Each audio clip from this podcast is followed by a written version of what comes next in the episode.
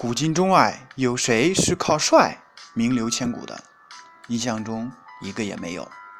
古时能被称为帅的男人，似乎只有一些英雄人物。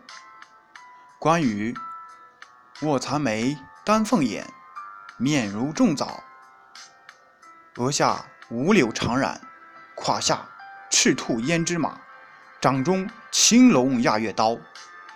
赵云那。枪浑身上下如舞梨花，遍体纷纷如飘瑞雪。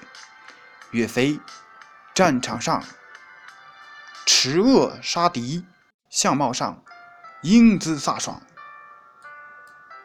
似乎他们的相貌并没有完全的帅的感觉，可是却给人帅的定义。当然，也不是提倡帅的男人就去毁容了，并不是这样的。你帅，但是你不要刻意的去追求华丽，去卖弄自己的风尘艳丽，那只会让人作呕。你帅是你的优点之一，那么你接下来应该再去追求内在的东西。外表与内在俱优的男人，不是更有魅力吗？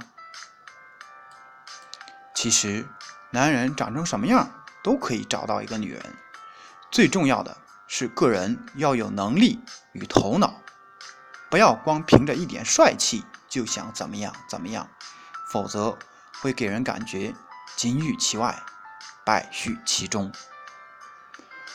有志气的男子应该将目光放在事业上，待到名利双收之时。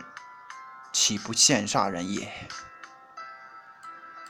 最后，我们下这样一个结论：对于男人来说，光帅是不可以的，能够担当、能够养家的男人更吃香。如果他兼具这些优势，那就真是太完美了。朗读完毕。